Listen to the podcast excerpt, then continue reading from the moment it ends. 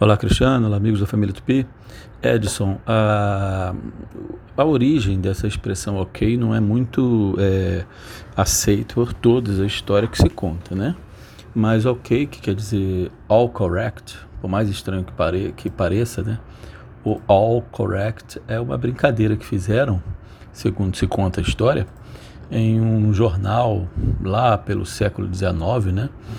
Num artigo, e aí o cara brincando com tudo está correto, como nós botamos o tá certo aqui com S, querendo dizer assim, é, parece certo, mas não é, né? Assim, querendo dizer que aquela informação não está certa. Então o all é com O e o correct com K. Né? E aí aquilo acabou pegando, né? E o ok, querendo dizer, ó, está tudo certo, foi divulgado por aí, né? Mas essa história não é muito bem aceita por todos, não. Mas é a que a gente consegue é, recobrar, tá legal? Um abraço, a língua é viva, vamos desenrolar.